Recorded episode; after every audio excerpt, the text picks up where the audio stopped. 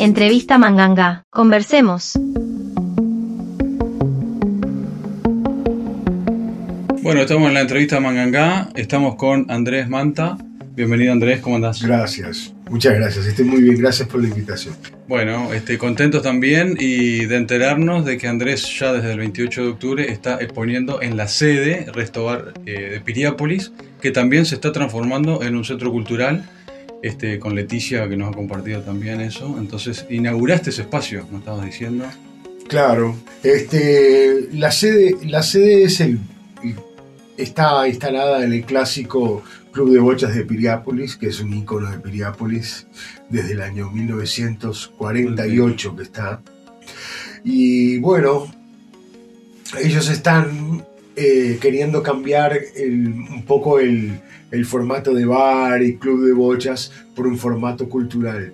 el viejo club social. El viejo club, quieren volver al viejo club social, en donde el deporte, las actividades se sumen a, la, a, lo que sería la gastronomía también de ellos. Que, y, bueno, la verdad que me invitaron y, este, y, tengo el, orgullo de, de, hacer la primera exposición en ese lugar.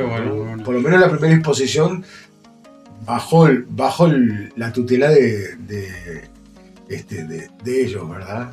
A lo mejor antes se hicieron exposiciones, no lo sé. Qué lindo eh, que haya un lugar también de familiar, ¿no? Porque a veces este, los que tenemos hijos, a veces que esto no podemos o, los lugares están un poco restringidos, pero me decías también de que hay lugares donde también está funcionando la cancha de bocha, hay una, ¿no? Hay lugares que, se está activando más allá del, del clásico este, resto o restaurante, sino que podemos ir también a hacer otras cosas ahí. Claro, sí, sin duda, sí, el club, este, la sede tiene, o sea, la parte deportiva funciona, funciona perfectamente, tienen una, incluso tienen una cancha de frontón que es espectacular. Qué lindo. Este, toda esa parte funciona muy bien. Yo lo que veo es cuando estuve, cuando estuve armando la muestra y, y etcétera, este, hay un pasaje de gente importante, ¿no? Entra y sale gente, tiene muchos amigos o socios al lugar.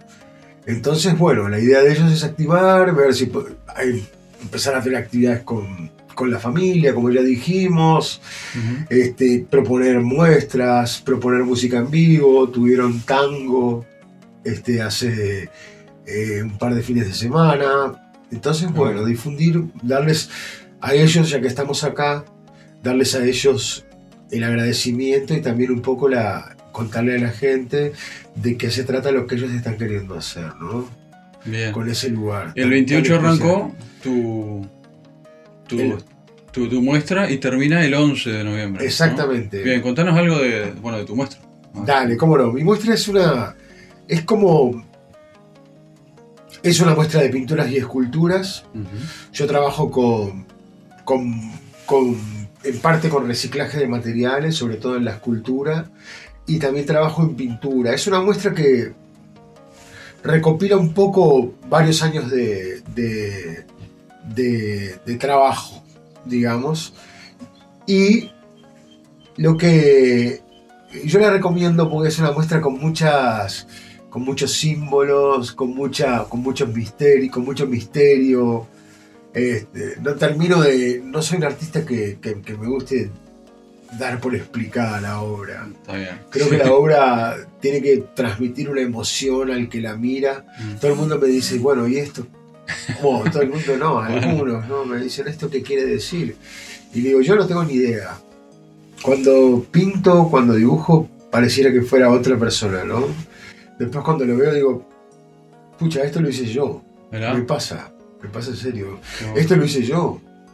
Y me, y me sorprendo y me, y, me y estoy muy, muy, muy contento porque el salón donde, está, donde se está haciendo la muestra es, muy cálido. Ah, es un, es, un, es un lugar muy lindo que transmite una energía muy linda. Es importante ese, cuidado, ¿no? Del lugar donde uno va a exponer, porque uno, se, como dice la palabra, se expone también, ¿no? En ese de la obra. Este, y que este lugar esté bueno es importante. Contame, eh, ¿Cómo arrancó esto? Eh, ¿Hace poco? ¿Siempre fuiste un artista? Eh, ¿Tu casa? ¿Cómo Yo, las- yo vengo de una familia de artistas. Ajá. Cuando, cuando yo nací, ya mis padres tenían un taller de arte que se llamaba Taller La Gaviota, que funcionó desde el año 75 al 85 más o menos. Y bueno, me crié en, en, este, en el arte, ¿no? Hasta los 14 años, hasta los... Hasta los no, miento. Abrió después el taller, no importa. La cuestión es que como hasta los 14 años estuve participando en, en talleres infantiles de expresión plástica y después ya de más grande talleres de artistas de artistas particulares, ¿no? como Clever Lara, Enrique Badaró. Y toda la vida me dediqué al arte. Encontré en el arte una manera de, de dejar, de volcar sentimientos que de alguna manera entendí que cuando lo ponía en el papel o en el lienzo o en la escultura dejaban de estar adentro mío. ¿no? Me hizo muy bien durante la adolescencia el, el- el hacer arte y me hizo muy bien este, durante, durante toda mi vida, ¿no? Como una especie de purgatorio de emociones, le digo yo. ¿no? Es como... Bueno. Es como que uno ahí deja, deja muchas cosas. Y, y, y te vas como, como sanando interiormente, pero no solamente eso, sino que, no solamente eso, sino que además el, el, este, el arte es como compañero de, de- de- la vida, ¿no? Bueno, mi familia está, mi familia está muy presente. Mi madre es eh, artista plástica, mi padre es escultor, trabaja en cerámica fundamentalmente, en hierro. O sea, venimos de. Así, de- una familia artista. ¿Y pensás que nos falta más arte en, en- en la vida en general? El uruguayo quizás, este, ahora vos dijiste adolescente, como me, ¿no? en, en esa época donde tenemos muchas cuestiones, las emociones están saliendo, mm, estamos como muy convulsionados, tenemos la, la visión del mundo y, este, y a, a ti te- el arte te ayudó mucho. ¿Pensás que nos falta un poco más de arte en, en el día a día del uruguayo? Yo, yo pienso que, que hay, como, hay como dos cosas, ¿no? Primero, sí sería muy bueno, vos mencionaste recién a los adolescentes, ¿no? Yo creo que a partir de los 12 años, lo, el arte es muy bueno para, para ayudarlos, para ayudarlos en, en el- en el- en la preadolescencia, en la adolescencia. La adolescencia es una etapa muy difícil, este, donde se sufre mucho y el, arte en esa etapa los, los puede ayudar un montón, pero toda la vida también. Eso por un lado, lo que vendría a ser, si faltan artistas en Uruguay, definitivamente no. Somos un montón de artistas en Uruguay, somos un país lleno de artistas. Que más gente se sume a hacer arte, bienvenido, porque, es- porque hace bien hacerlo. Este, pero por otro lado también está el tema de, de- lo que es empezar a adquirir el arte, ¿no? A, a admirar, a, a querer tenerlo y a poder tenerlo, ¿no? Por ejemplo, cuando uno ve una muestra, ve una obra que le gusta mucho y dice, va, esto debe valer una fortuna, ¿no? En mi caso creo que, que yo trabajo con otro criterio que para mí es como le llamo la democratización del arte, ¿no? Intento poner, intento poner precios más accesibles para que la gente pueda, pueda, tener, la, pueda tener la obra que le gusta y en definitiva ganamos los dos- las dos partes, porque a mí me, me sirve que otra persona la tenga, por- por- porque para el artista es más conveniente estar en el, colgado en la pared de una casa que apilado en, en mi propia casa, ¿no? lógicamente. Y entonces, este, bueno, bajo los precios, pongo precios accesibles para que la pueda comprar gente de menor, de, de no tan alto poder adquisitivo, porque normalmente el- Hay una relación, ¿no? De- del arte, el artista o, o las obras de arte con el poder adquisitivo alto. Ah, totalmente. ¿no? sí, Hay una- totalmente. y, y ese tema, de la- como decís vos, de la democratización del arte en general, como la cultura, que llegue también a, a- a lugares con, comúnmente que no, no es la prioridad tener un cuadro colgado en la casa cuando tienen otras prioridades, pero también porque son a veces inalcanzables. Y Este, claro, hablamos de, hablamos de muchísimo dinero y yo, este, para darte una idea, ¿no? Puedo vender un cuadro en 3 mil pesos, 4 mil pesos. O sea, precios que para mí está bien y al mismo tiempo puede, puede ser accesible. Sí, También sí. se puede financiar por mercado sí. pago. Esas, están todas las posibilidades de hoy en día, ¿no? De, de- de- de financiación y de... Sí, sí, está mucho más accesible. Y te hago la pregunta que le, que le hago a los artistas, a los músicos sobre todo, ¿se puede vivir? Es, ¿Cómo es, es accesible vivir? Porque a veces, esto que te digo, que tenemos poco acceso para mí, la manera de ver, de que no está integrado en el día a día este, el arte, como lo puede estar el fútbol, porque me parece este, la gurizada ahora, se- el efecto Messi que le digo, vamos a ser futbolistas y vamos a vivir, que, es súper imposible casi, porque solo muy pocos llegan. No, entonces uno que tiene el mundo del artista o del arte lejos, también se pregunta, ah, no, pero ¿qué va? Voy a hacer este, como el, chiste, o, papá, voy a ser este actor, ¿y de qué vas a vivir? O voy a ser músico, ¿y de qué vas a vivir? ¿no? Como que no está relacionado la- las artes con el poder vivir de ello. Claro. Está, está bueno, mirá, esa situación, esa situación te lleva este, inevitablemente a, a- a tener que tener una obra, una obra más comercial y una obra. Normalmente los artistas tienen como dos, dos obras, ¿no? Ah. Una más comercial, normalmente no, algunos. Ujú. Una más comercial y una más personal. A no ser que, que su obra se adapte a, a un lenguaje. Porque lo que se vende es, es también lo que decora. Bien, ahí va. Porque lo comercial, ¿qué sería? Lo que decora, lo que es lindo, entre Lo que, lo que decora, lo que es lindo, lo que no transmite, lo que no transmite bronca, ira, cosas por el estilo, ¿no? Emociones demasiado fuertes. La gente no. Lo que no demuestra eso. Claro. Lo que es intermedio, tibio. Claro, yo lo, yo lo diría, yo diría, o aquellas, o aquellos artistas que tienen un- un- su renombre ya. Ah. Vos me decías de vivir del arte, yo pienso que de repente un artista vende uno o dos cuadros por mes, si tiene nombre y, y bueno, y, Es mucho. y es Vender mucho. uno o dos por Y mes. es mucho. Pero a los precios, a los precios que están actualmente las obras, ¿no? Pero si vos, si vos pensás en que en en bajar los precios de las obras, podés vender más cantidad de obras, sí se podría vivir del arte perfectamente. No es lo que yo hago, yo soy diseñador gráfico también. Este, pero lo que pasa es que yo es como que es, es lo que te explicaba, ¿no? Un poco para vivir del arte, eh, un poco hay que, que negociar. Negociar con, con, con lo que, con lo que contás, con lo que decís, los contenidos de la obra, quiero decir. Es, es lógico, hay obras vendibles y obras que no son vendibles. y en el sentido del, del Uruguay, porque está, porque por, el oficio de la radio y demás, estoy más al tanto de la música y de los músicos, pero siempre comentan de que el circuito es muy chico, que somos pocos, pero igualmente el circuito es chico de- del músico en Uruguay. Entonces sale, es muy común irse a Argentina o...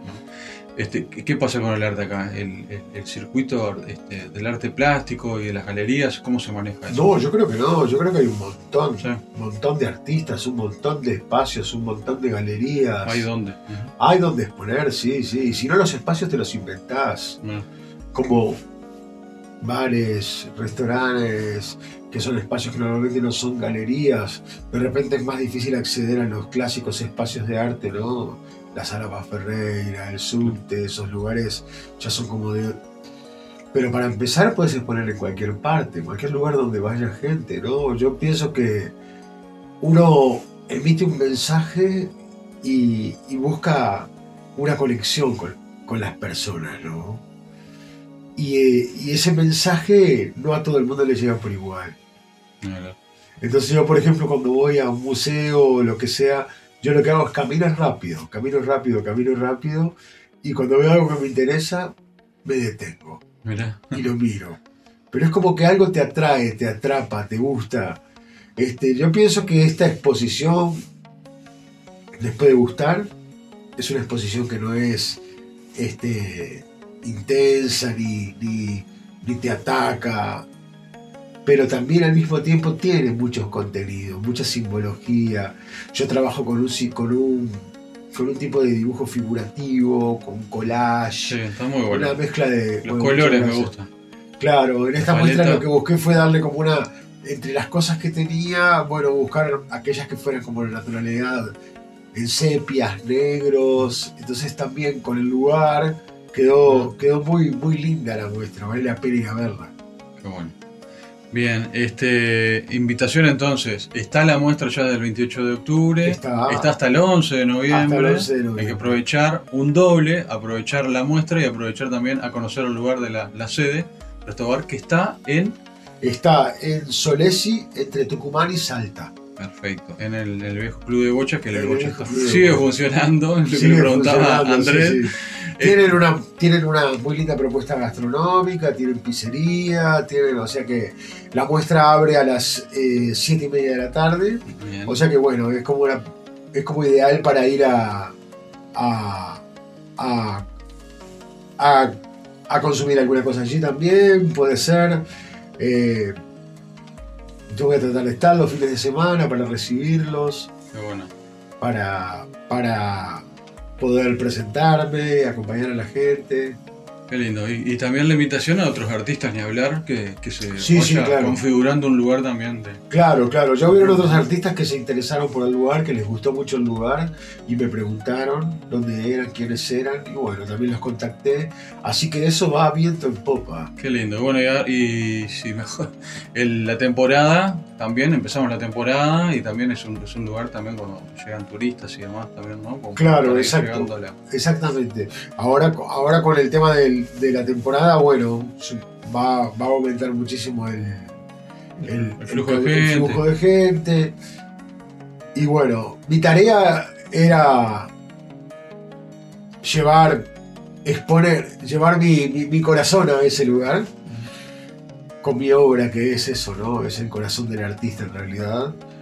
Y también contar un poco en agradecimiento, como te decía, la, la- este nuevo espacio que se, que se está inaugurando. Qué lindo. Qué lindo que se, se inauguran esos tipos de espacios, ¿no? Porque Sí. también dan eso donde uno puede ir. Para un artista que este, es importante estar en un lugar seguro, un lugar donde esté cuidado, ¿no? Me parece que es. Claro, porque- que- Porque además, este, en realidad, son, son, son propuestas este, que, que en realidad se hacen devocionalmente, ¿no? Porque, porque ellos, ellos no van a. Ellos podrían perfectamente, cualquier un concesionario de un Claro. lugar así, podría perfectamente dedicarse a, a la, a, poner un restaurante y, y nada más. Pero, pero esta parte que, que ellos este, se, se ponen a hacer es, es este, en definitiva, no les, no les deja un rédito, más allá que el rédito personal, ¿no? De, de hacer cosas por la comunidad, de, ofrecer cultura a la comunidad. Entonces, lo, lo- creo que yo que lo, lo destacable acá es el, el esfuerzo Sí. se hace por se hace por por, por devoción por, por convencimiento de que tiene que haber un espacio así y eso está. eso es lo interesante no que ellos que ellos intenten convertir un viejo espacio en en, en un nuevo espacio cultural. Ahora tenés que ver cómo cómo cambia el arte del lugar. Es impresionante. Increíble. Bien. Bueno, Andrés, muchas gracias por estar. no muchísimas gracias Vamos a dejar todos los datos este, acá abajo en la descripción de- del podcast y, este, y arrimarse a, a ver a Andrés y su, su obra. Muchas gracias. muchísimas gracias Pablo Entrevista Manganga. Conversemos.